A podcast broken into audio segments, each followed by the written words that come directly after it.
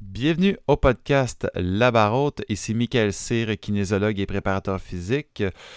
Comme vous l'avez sûrement déjà remarqué, quand vous désirez accomplir un objectif, que ce soit au travail, dans un sport ou plutôt dans la vie de tous les jours, ça peut être des défis un petit peu plus importants, un petit peu plus euh, à court terme, disons, mais il y a toujours un moment où dans lequel on manque un peu de motivation. Donc, euh, ça peut être des fois des moments où ce que là, ça ne nous tente pas de travailler, ça ne nous tente pas en fait de faire telle activité, de faire tel entraînement pour pouvoir atteindre notre objectif.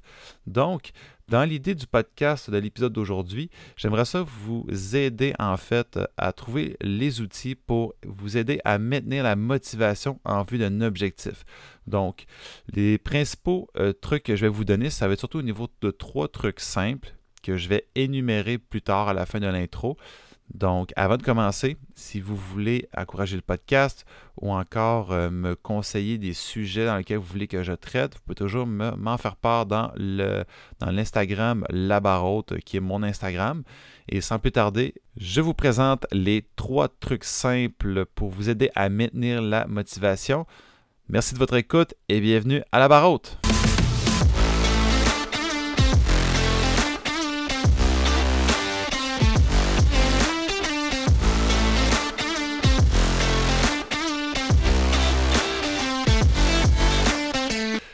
Il se pourrait que la plupart des trois trucs que je vais vous donner aujourd'hui, je les ai déjà donnés dans d'autres épisodes du podcast, mais quand même, je trouve quand, même important de pouvoir les énumérer encore, car malgré tout, ça reste quand même des trucs simples et quand même faciles à mettre en place.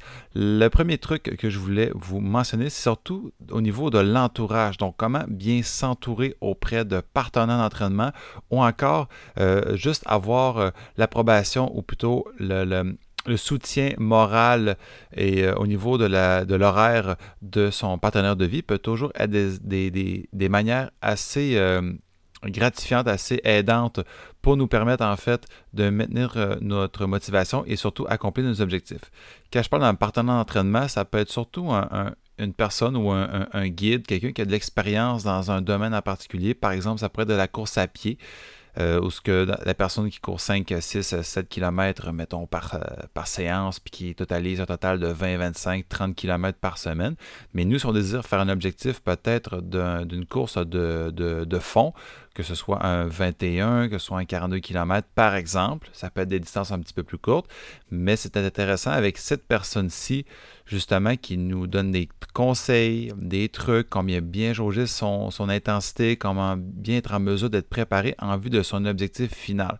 Ça peut être un collègue de travail, un ami, ça peut être aussi un entraîneur spécialisé dans le domaine. Ça peut être notre partenaire de vie, notre père, mère, euh, notre cousin, peu importe, en autant que cette personne-là soit accessible et disponible euh, et qu'on côtoie dans la vie de tous les jours, ça peut déjà être une bonne manière justement de garder un contact plus serré avec la personne puis réussir en fait notre, notre objectif. Quand je parle d'être bien entouré, c'est pas nécessairement aussi au niveau des entraînements, mais également dans les jours de compétition.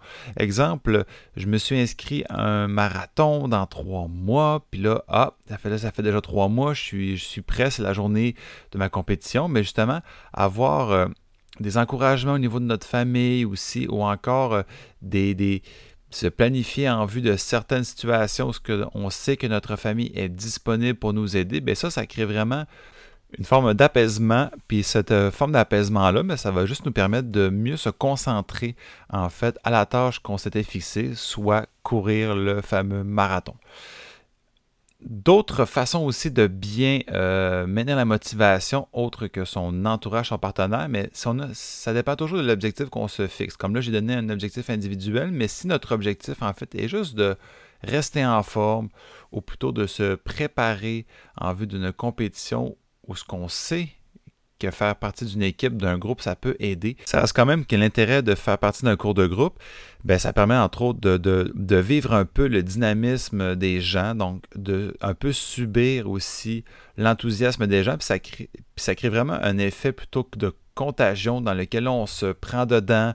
Justement, on augmente notre motivation, on augmente en fait l'énergie qu'on n'avait pas nécessairement avant de commencer la séance. Donc ça, ça peut être super bénéfique. Puis c'est pas obligé d'être des séances à tout casser ou ce qu'on fait, par exemple, 3, 4, 5 fois semaine. Juste une à deux fois semaine où ce que là, on sort un petit peu de notre zone, qu'on fait de quoi de complètement différent, qu'on sort de notre routine habituelle. Mais ça, justement, ça va juste nous redonner l'énergie nécessaire en vue de maintenir notre motivation ou encore essayer d'accomplir notre objectif.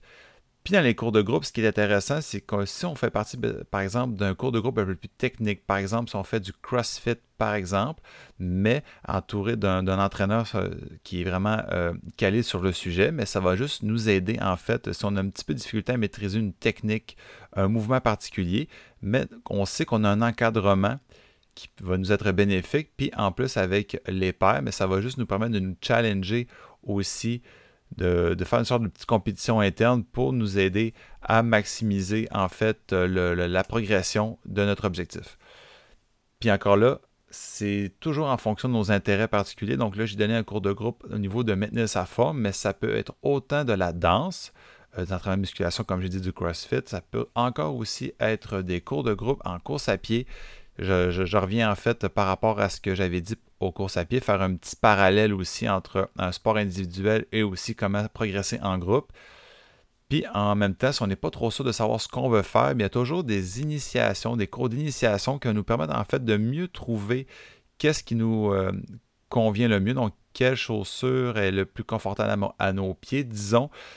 Et ce faisant, mais ça va juste nous aider en fait à maintenir la traque, être dans la bonne voie. Pour terminer avec euh, la troisième manière de maintenir la motivation, c'est euh, pour faire un petit peu parallèle avec tout ce que j'ai dit auparavant, mais c'est surtout de commencer à écrire sa progression.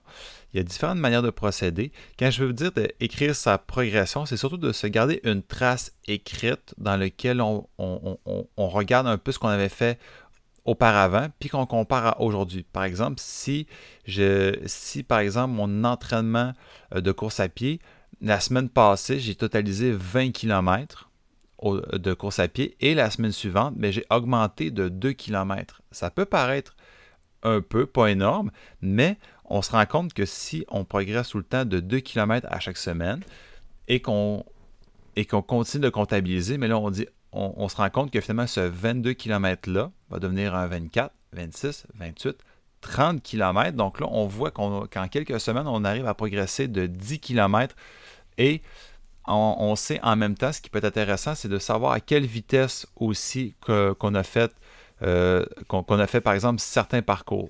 Comme par exemple, si une journée j'ai fait un 5 km, la semaine d'avant, j'ai l'ai fait en par exemple 28 minutes, mais la semaine suivante, ah, j'ai vu que j'ai progressé, je me sens un petit peu plus confiant, un petit peu plus rapide, je l'ai fait en 2 minutes de moins, donc en 26 minutes.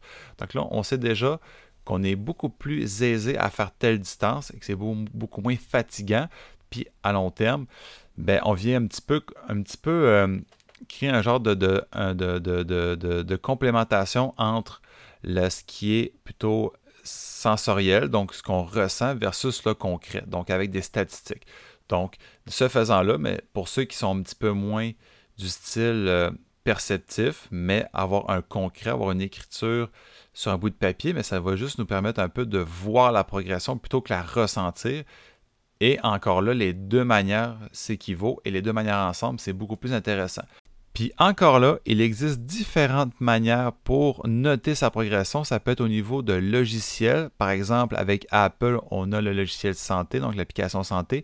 On a aussi au Québec, puis même un petit peu euh, aux alentours euh, des autres pays, le logiciel XFIT, qui est entre autres une forme de, logiciel pour les entraîneurs pour donner des entraînements personnalisés, qu'on peut également suivre la progression de l'entraîné, en fait, via le logiciel qui est téléchargé gratuitement sur le téléphone pour les clients.